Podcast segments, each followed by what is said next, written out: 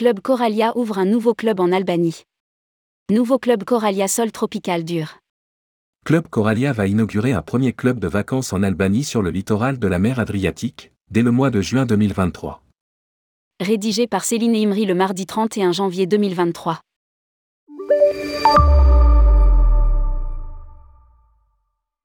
C'est une destination qui pourrait devenir tendance.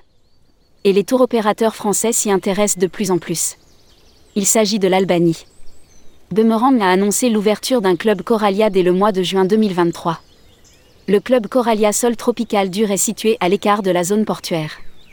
Il est situé à 500 mètres de la plage de Shkembi Ikavaj et à 30 minutes de l'aéroport de Tirana. Les voyageurs seront majoritairement logés en chambre double, vue piscine ou vue mer partielle avec terrasse, d'une belle superficie de 27 mètres carrés. Le club sera proposé en formule all inclusive et dispose d'un accès direct à la plage.